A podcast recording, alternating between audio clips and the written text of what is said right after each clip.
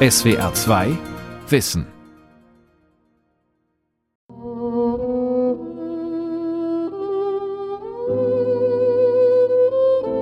Sinti und Roma gehören seit über 600 Jahren zu Europa.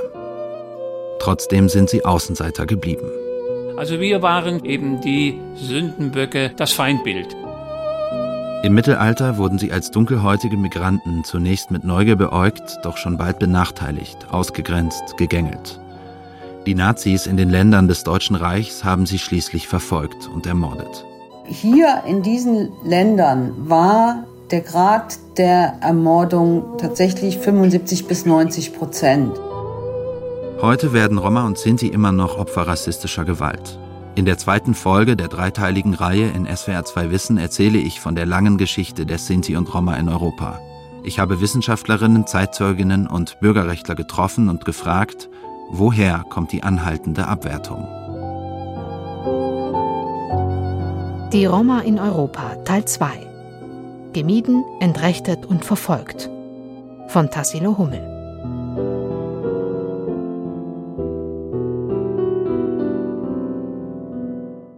Eingefallenes Gesicht, erloschene Augen, kalte Lippen, Stille, ein zerrissenes Herz, ohne Atem, ohne Worte, keine Tränen. Das Gedicht Auschwitz. Es steht auf dem Rand eines großen Wasserbeckens direkt neben dem Berliner Reichstag. Am Mahnmal der in der NS-Zeit ermordeten Sinti und Roma versammeln sich am 2. August 2021 Überlebende und Angehörige. Das Gedicht ist auf Deutsch, Englisch und Romanes zu hören. Trent Berdomui, Bake de Yaka, Shivustja, Pokunipen, Bake Duji, Kek Ducho, Kek Labensa, Kek Asvia. Der Poraimos, wie der NS-Völkermord an den Sinti und Roma auf Romanes heißt, ist das geschichtliche Ereignis, das als Trauma nachwirkt. Wir erinnern heute am 2. August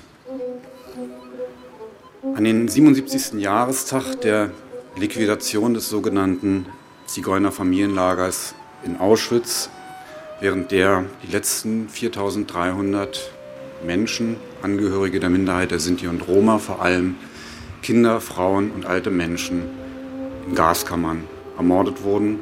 Es war ein deutsches Verbrechen. Zum Gedenken im Berliner Tiergarten sind rund 200 Menschen gekommen. Auf dem Rasen vor dem Wasserbecken sitzen ein paar Dutzend Nachfahren der Ermordeten auf Klappstühlen. Rentner in Sakkos und in schwarz gekleidete Damen. Einige von ihnen weinen.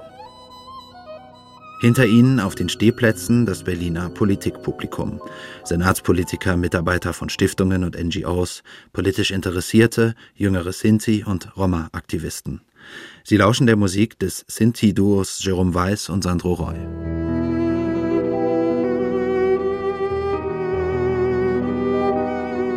Dass dieses Mahnmal ein Politikum ist, um das gestritten wird, wusste ich nicht. Bis die Auschwitz-Überlebende Zilli Schmidt das Wort ergreift.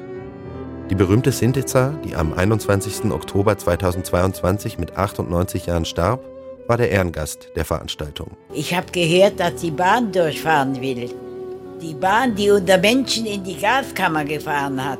Zilli Schmidt war in Auschwitz. Dort wurden ihre vierjährige Tochter, ihre beiden Eltern sowie ihre Schwester und deren sieben Kinder ermordet. Wie alle hier ist sie entsetzt über ein noch in der Planungsphase steckendes S-Bahn-Projekt. Ein Tunnel soll unter dem Mahnmal hindurchführen. Dafür müssten womöglich einige der Bäume, die zum Mahnmal gehören, weichen. Ich hoffe nicht, dass es Leute gibt, obere 10.000, die das zulassen, dass hier die Bahn durchfährt.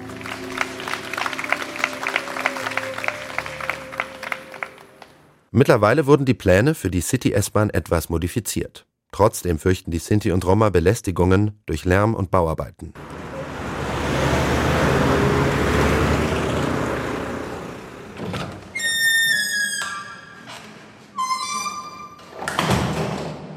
Ich bin in Paris, um eine der bekanntesten Forscherinnen zur Geschichte der Romvölker zu treffen. Denn historisch liegt vieles im Unklaren. Angefangen bei ihrer angeblichen indischen Herkunft, Bis heute wird sie betont, als gehörten die Menschen nicht so richtig dazu. Henriette Asseyot ist emeritierte Professorin einer Grande École. Sie war schon als Studentin vor über 50 Jahren an ethnischen Minderheiten interessiert. Denn auch ihre Vorfahren, französische Juden, starben im Holocaust. Deshalb ging Asseo zu den Manouches in der Gegend um Paris, zu den Gitanen in Südfrankreich, später auch immer mehr zu Roma in Osteuropa. Asseo benutzt das Wort Zigan. Im Französischen hat es keinen abwertenden Beigeschmack. La langue romanie est une langue indo-arienne par ses origines, die Sprache der Minderheit, Romanis, ist eine indoarische Sprache, die im Nordwesten Indiens wurzelt. Sie enthält aber auch Elemente aus dem Persien des 10. Jahrhunderts. Das heißt, die Roma haben schon vor über 1000 Jahren Indien verlassen. Ihre Einwanderung nach Europa geht aber auf die griechischen Mittelalterstaaten zurück. Auf dem Gebiet des alten Großreichs von Alexander gab es damals verschiedene griechische Staaten, aus denen später das Oströmische Reich wurde. Und die Rom-Gruppen gehörten dazu. Das können Sie auch an der Sprache erkennen. Ein Drittel des Romanis-Wortschatzes stammt vom mittelalterlichen Griechisch ab. Erste Angehörige der Volksgruppe sind zwar Anfang des 15. Jahrhunderts in Westeuropa aufgetaucht, sie kamen aber nicht direkt aus ihrem Ursprungsland Indien, betont Aseo. Vielmehr hätten sie schon ein paar Jahrhunderte am südöstlichen Rand des Kontinents gelebt. Das erkläre auch, warum sie zum größten Teil Christen waren, meint Asseo. Ihre Migration nach Europa verlief genauso wie die allgemeine Massenmigration, die mit der großen Pestpandemie von 1348 losbrach und die damals die Hälfte der europäischen Bevölkerung auslöschte.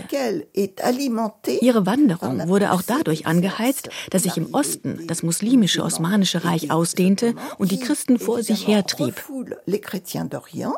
Unter diesen christlichen Gruppen ist von den Greki, also den Griechen, den Albani, den Albanern und den Zingani die Rede. Aus diesem Zingani wurde das heutige Wort Zigan. Unklar ist übrigens, ob das deutsche Zigeuner auch von Zigani abstammt. Klar ist dagegen, seit dem Spätmittelalter sind die Sinti und Roma ein fester Teil der europäischen Gesellschaft. Doch im Gegensatz zu anderen damaligen Migrantengruppen aus dem Osten vermischen sie sich weniger mit der Mehrheitsgesellschaft. Sie heiraten untereinander, erhalten ihre Sprache. Jetzt teilen sie sich in drei große Untergruppen auf, mit unterschiedlichen Lebensweisen. Asseo erklärt mir drei verschiedene Migrationswege. Über Sizilien gelangen sesshafte Romgruppen nach Spanien und Süditalien. Sie leben vom Handel und siedeln sich in den Städten an. Ein zweiter Zweig entsteht in Ost- und Südosteuropa. Die verschiedenen Gruppen sind hier ebenfalls überwiegend sesshaft, arbeiten als Handwerker oder Landarbeiter. Die Kaldarascher zum Beispiel sind die Kupferschmiede. Davon getrennt zieht ein dritter Zweig weiter Richtung Westen. So kommt es, dass in Deutschland, damals noch Heiliges Römisches Reich, aber auch in England und Frankreich zu Beginn des 15. Jahrhunderts auf einmal Fremde auftauchen, unter ihnen auch die Sinti. Die Männer arbeiten überwiegend als Söldner. Und diese Söldnertruppen nannte man in Frankreich die Bohémiens, in England, weil man sie für Ägypter hielt, Gypsies und in Deutschland Zigeuner. Alle sind Nachfahren der griechischen Migranten, die ab dem 15. Jahrhundert nach Westen kamen.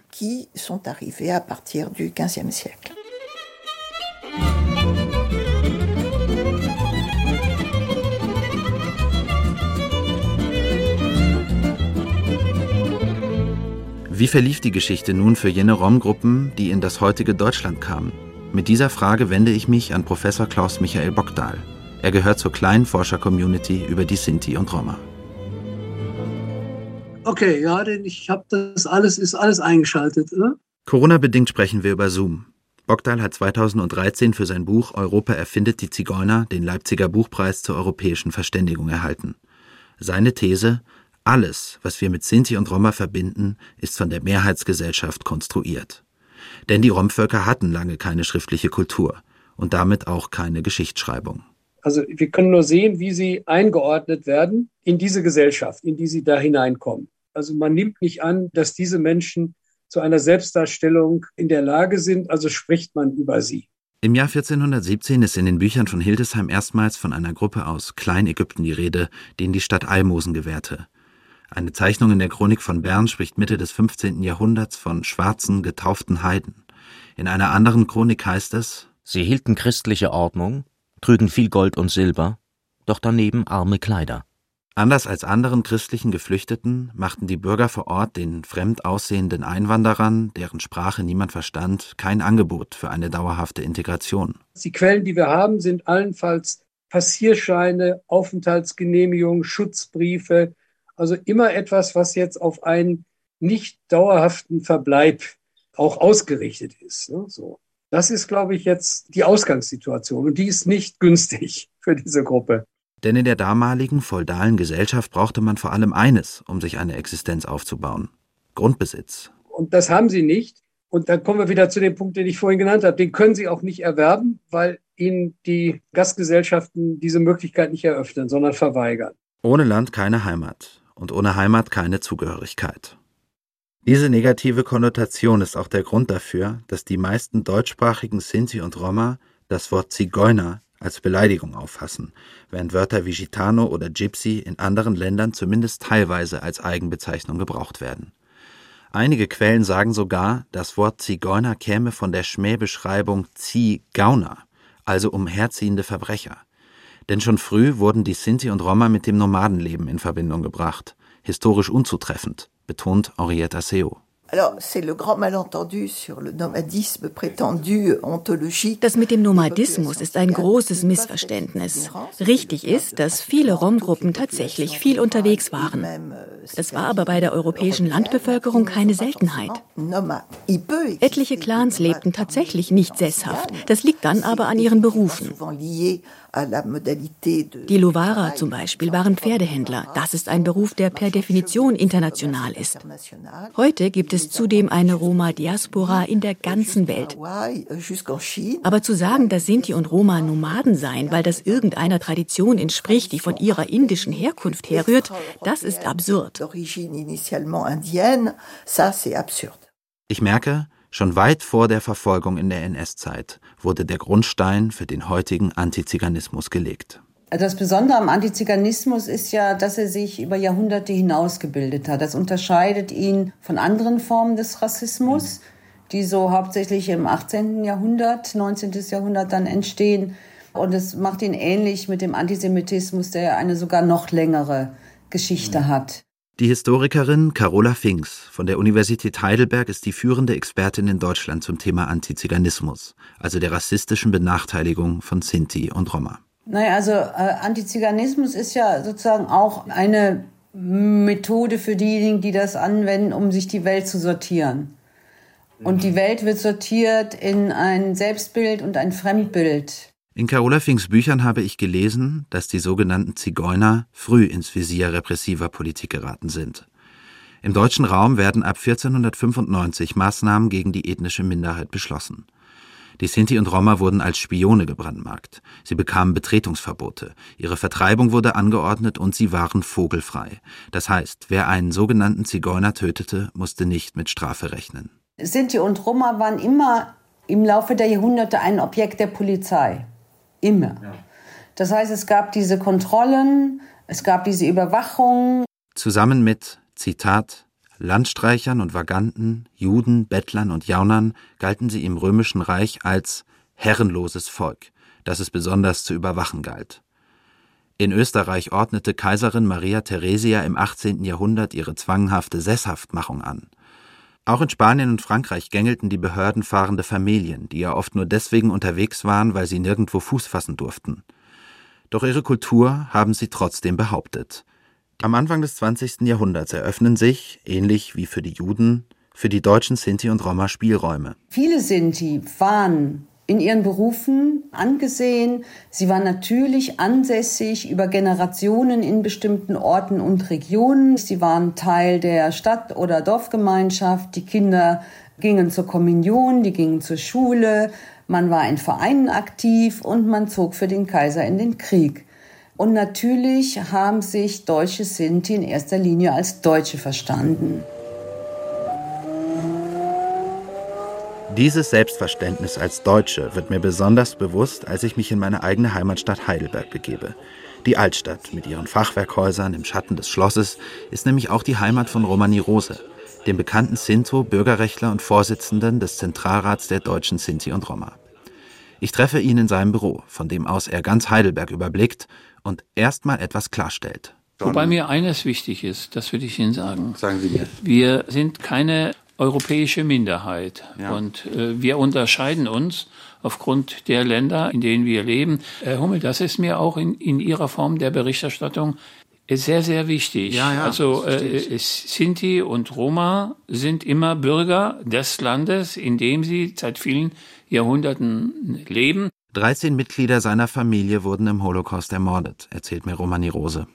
Doch davor, in der Zwischenkriegszeit, sei es den Roses gut gegangen. Und zum Beispiel meine Eltern, die ein Lichtspieltheaterbetrieb, ein sogenanntes Wanderkino hatten, die waren sehr beliebt. Man ist damals in den äh, 20er Jahren in entlegene Gemeinden gegangen, hatte dort äh, Gemeindesäle angemietet, Stummfilme vorgeführt, danach eben auch Musikveranstaltungen gemacht. Es war ein Highlight, wenn die Familie gekommen ist. Man hatte seine festen Verträge mit diesen Gemeinden. Ein Wanderkino betrieb auch die Familie von Tilly Schmidt, geborene Reichmann. Die Völkermord-Überlebende, die bis zu ihrem Tod im Oktober 2022 in Mannheim lebte, habe ich in der ersten Folge dieser SWR2-Wissen-Reihe über die Roma in Europa schon vorgestellt. Sie war eine der letzten Zeitzeuginnen. Rund ein Jahr nach meinem Treffen mit dieser sympathischen und beeindruckenden Dame musste ich betroffen feststellen, es war eines der letzten Interviews, das Tilly gab, um noch einmal ihre Geschichte zu erzählen. Wir haben schon gut gelebt, aber wir waren nicht so anerkannt wie die Deutschen. Ja. So anerkannt waren wir nicht. Wir waren immer Sinti. Wir waren deutsche Sinti. Aufgewachsen ist sie im, wie sie sagt, Sudetenland, dem heutigen Tschechien. Doch wie auch Romani Rose sei sie sich immer als Deutsche. Du hast einen deutschen Pass. Du Ein- bist Deutsche. Ich bin Deutsche, ja. Siehst du dich auch als Deutsche oder sagst du, mit Deutschland will ich eigentlich nichts zu tun haben? Ja. Ich habe äh, deutsche Passe, ich bin deutsche Staatsangehörige und mein Vater hatte das auch schon. Mein Vater war ein korrekter. Der hat keine Strafe gehabt, noch nicht mal ein Fuß über die Grenze. Silly erzählt davon, wie sie als Mädchen mit ihrer Familie, dem Wagen und dem Wanderkino durch die Lande fuhr. Ihr Bruder war Geigenbauer, die Familie hatte ein gutes Auskommen. Es muss eine schöne Kindheit gewesen sein, doch dann begann der Albtraum. Auch wenn die Nazi-Propaganda meistens auf Juden zielte, sind in einem Erlass zum Nürnberger Blutschutzgesetz von 1935 ausdrücklich auch die Zigeuner als artfremde Rasse genannt, erzählt die Heidelberger Historikerin Carola Finks. Nun hatte aber das Regime das Problem, die Deutschen Sinti waren ja durch und durch katholisch. Das ist das eine Problem. Und das andere Problem für sie war, dass die Sinti von ihrer Herkunftsgeschichte aus Indien stammend im Grunde genommen auch als Arier hätten gelten müssen. Da haben sie also zwei Probleme gehabt. Und deshalb haben sie die Strategie gefahren, dass eine Erfassung und rassenbiologische Untersuchung von allen im Reich erfolgen muss, um sie dann eben eindeutig rassistisch zu klassifizieren. 1938 ließ die Regierung die schon zu Weimarer Zeiten für die Bekämpfung des Zigeunerwesens zuständige Polizeistelle mitsamt ihren zigtausend Karteien über Sinti und Roma von München nach Berlin verlegen, in das sogenannte Reichskriminalpolizeiamt. Die Nazis legten Genealogien an, die bis zurück ins 16. Jahrhundert gingen. Auf Grundlage dieser Genealogien wurde Rassegutachten erstellt. Für die rassenbiologischen Gutachten arbeiteten die Nazis mit dem Institut eines deutschen Arztes zusammen, Robert Ritter, der mit pseudowissenschaftlichen Methoden über Reinrassige und Mischlinge fabulierte. Auch Zilli Schmidt und ihre Familienmitglieder werden von Robert Ritters Rassenforschungsstelle begutachtet. Sie erinnert sich daran, dass ihr Bruder als erster verhaftet wird, obwohl er für die Wehrmacht in den Krieg gezogen war. Da ist mein Bruder mit der Uniform nach Auschwitz gekommen. Und er war eine Zeit lang bei uns in Auschwitz. Dann ist er nach äh, Stammlager gekommen und haben ihn sterilisiert, damit er keine Kinder mehr kriegt. Und dann haben sie ihn entlassen. 1942 flieht Zilli, 17-jährig, mit zwei Cousinen und ihrer zweijährigen Tochter nach Straßburg. Doch sie fliegt auf und wird deportiert, sowie der größte Teil der Sinti und Roma aus dem Deutschen Reich und den annektierten Gebieten Böhmen und Mähren. Hier in diesen Ländern war der Grad der Ermordung tatsächlich 75 bis 90 Prozent. Und tatsächlich für die deutschen Sinti, keine Familie ist verschont geblieben. 1941 werden die ersten Roma deportiert und ermordet. Ab 1943 werden über 20.000 in einem Sondertrakt des Vernichtungslagers Auschwitz einquartiert. Unter ihnen ist Zilli. Sie schlägt sich im Lager durch, beschafft Essen für ihre Eltern, ihre Tochter, ihre Schwester und deren Kinder. Kurz vor der Liquidation des Lagers am 2. August 1944 wird sie nach Ravensbrück gebracht. Alle anderen Mitglieder der Familie Reichmann werden in Auschwitz sterben. Ich habe denselben Tag meine Schwester winken gesehen von Auschwitz. Und ich bin rausgesprungen aus dem Waggon und wollte zurücklaufen nach Auschwitz. Ich habe gedacht, meine Familie ist da, da gehöre ich hin. Und wer kam mir entgegen? Der Mengele. Ja, der Mengele. Der berüchtigte KZ-Arzt, der sich regelmäßig Kinder aus dem Familienlager für seine Experimente aussuchte. Und er haut mich hier eine. Meine Sommerfelle ist hier noch kaputt. Und rein in, in, in, im Waggon. Und so bin ich denselben Tag nach Ravensbrück gegangen. Ich habe nicht gewusst, dass ich vergast worden bin. Von meiner Familie ist nicht einer übrig geblieben. Mein Mädchen mit meinen Eltern. Die haben wir alle auf denselben Tag in die Gaskammer geschickt. Neben den Vernichtungslagern starben Sinti und Roma in kollaborierenden oder besetzten Ländern bei Massakern, Erschießungen oder an katastrophalen Hygienebedingungen.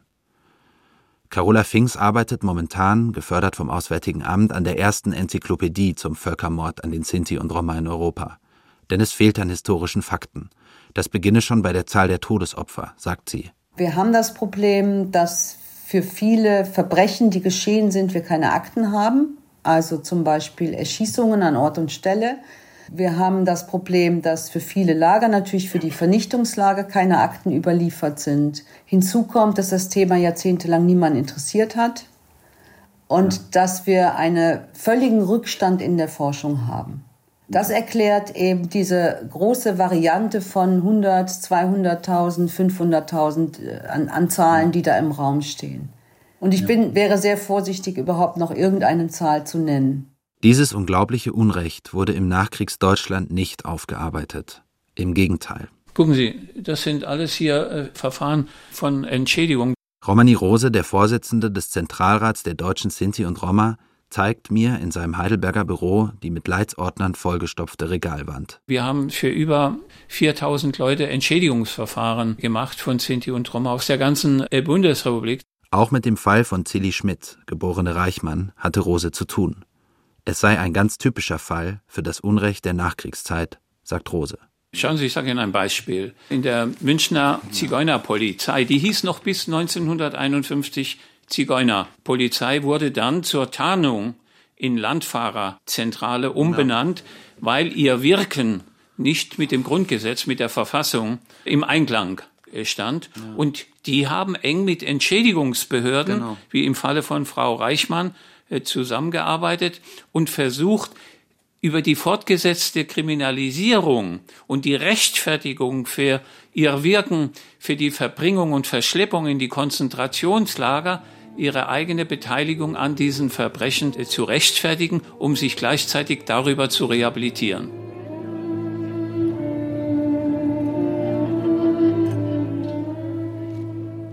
1982 wird Bundeskanzler Helmut Schmidt den Völkermord an der Minderheit anerkennen. 1998 tritt in Deutschland ein europäisches Abkommen in Kraft, in dem die deutschen Sinti und Roma neben Dänen, Friesen und Sorben offiziell als nationale Minderheit anerkannt werden. Und erst 2012 wird in Berlin das offizielle Mahnmal eingeweiht. Bundespräsident Frank-Walter Steinmeier verlieh Celi Schmidt kurz nach unserem Interview das Bundesverdienstkreuz. Mit Silly Schmidt verliert unser Land eine beeindruckende, selbstbewusste und mutige Frau, ließ Steinmeier zu ihrem Tod erklären. Inzwischen leben nach Schätzungen wieder um die 60.000 Sinti in Deutschland. Dazu kommen etwa ebenso viele Angehörige anderer Romgruppen. Viele Gastarbeiter, später dann auch Schutzsuchende vom Balkan und zuletzt EU-Einwanderer aus Bulgarien und Rumänien. Doch auch heute noch werden Menschen in Deutschland und Europa getötet, weil sie zur Minderheit der Sinti und Roma gehören. Ein Leben nach dem Verlust. Anschlag München von Gisela Kollmann. Ich spreche heute zum ersten Mal. Es geht um mein Enkelkind, Giuliano Kollmann, der am 22.07.2016 im Olympia-Einkaufszentrum bei einem Terroranschlag ermordet wurde. Ein Aktivist liest auf der Völkermord-Gedenkveranstaltung im August in Berlin aus einem Brief der Großmutter eines deutschen Sinto, Giuliano, vor. Er wurde bei einem rechtsextremistisch motivierten Anschlag 2016 in München getötet. Sieben Vorfahren seiner Familie wurden in Auschwitz ermordet. Giuliano starb mit 19, ebenfalls durch die Hand eines Rechtsextremen. Der Verlust meines Kindes hat sich tief in meine Seele gebohrt und die Narben wollen nicht heilen. Auch beim rechten Terroranschlag von Hanau 2020 waren drei der neun Todesopfer Angehörige der Minderheit der Sinti und Roma. Und in Tschechien ereignete sich im Juni 2021 ein Fall, der auf erschreckende Art und Weise an den Tod von George Floyd in den USA erinnert. Nach einem brutalen Polizeieinsatz starb am 19. Juni 2021 im tschechischen Teplice der 46-jährige Rom Stanislav Tomasz. Sechs Minuten lang kniete ein Polizist auf seinem Nacken. Weitere saßen auf seinen Beinen und im Rücken. Selbst als er aufhörte, sich zu bewegen. Tomasz verstarb wenige Minuten später im herbeigerufenen Krankenwagen.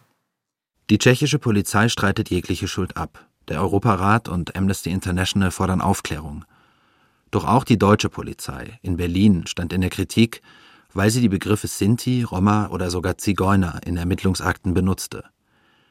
Die Frage, die mich nach dieser Recherche am meisten beschäftigt, habe ich auch Romani Rose gestellt. Warum nimmt die Öffentlichkeit bis heute von der Geschichte der Sinti und Roma und den aktuellen schlimmen Fällen so wenig Notiz? Wissen Sie, Antisemitismus ist auch oft mit dem schlechten Gewissen, ja, des Holocaust verbunden, ja, dass man eine deutsche Verantwortung trägt, Antisemitismus entgegenzuwirken. Dieses Gefühl der Verantwortung aus der Geschichte heraus, das gibt es in der deutschen und in der europäischen Gesellschaft nicht. Wie gehen junge Sinti in Deutschland mit ihrer Geschichte der Abwertung und Verfolgung um? Mit dieser Frage habe ich Künstlerinnen und Künstler besucht, die nach einer neuen selbstbewussten Identität jenseits der Klischees suchen. Davon erzähle ich in der dritten und letzten Folge dieser SWR 2 Wissen-Reihe. SWR 2 Wissen. Die Roma in Europa. Gemieden, entrechtet und verfolgt. Autor und Sprecher Tassilo Hummel. Redaktion Sonja Striegel. Regie Andrea Leclerc. Ein aktualisierter Beitrag aus dem Jahr 2022. SWR 2 Wissen. Manuskripte und weiterführende Informationen zu unserem Podcast und den einzelnen Folgen gibt es unter swr2wissen.de.